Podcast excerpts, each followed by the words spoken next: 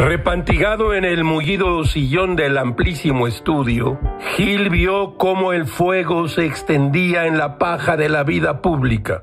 La directora del CONACIT, María Elena Álvarez Bulla, denunció a un grupo de 31 científicos, investigadores, académicos del CONACIT precisamente por peculado y uso ilícito de atribuciones y facultades. Como el rayo, el fiscal general de la Nación, Gertz Manero, obsequió, que así dicen los abogados, o bien solicitó una orden de aprehensión contra estos científicos. Gil caminó sobre la duela de cedro blanco con las manos entrelazadas en la espalda mientras se hacía una pregunta. ¿De verdad vamos a meter a la cárcel a 31 científicos mexicanos por delitos sin pruebas contundentes? De que el presidente ya dijo que no, que no se persigue a nadie, que nadie se preocupe. Pues nadie se preocupa salvo los científicos y una sociedad del conocimiento perseguida por sus enemigos.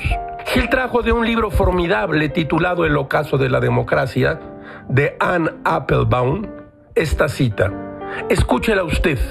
El autoritarismo es algo que atrae simplemente a las personas que no toleran la complejidad. No hay nada intrínseco de izquierdas o de derechas en ese instinto. Es meramente antipluralista, recela de las personas con ideas distintas y es alérgico a los debates acalorados. Todo es muy raro, Garacho. Gil lo escuchó en la calle. Díaz Canel y Maduro tienen aún muchas cosas que enseñar.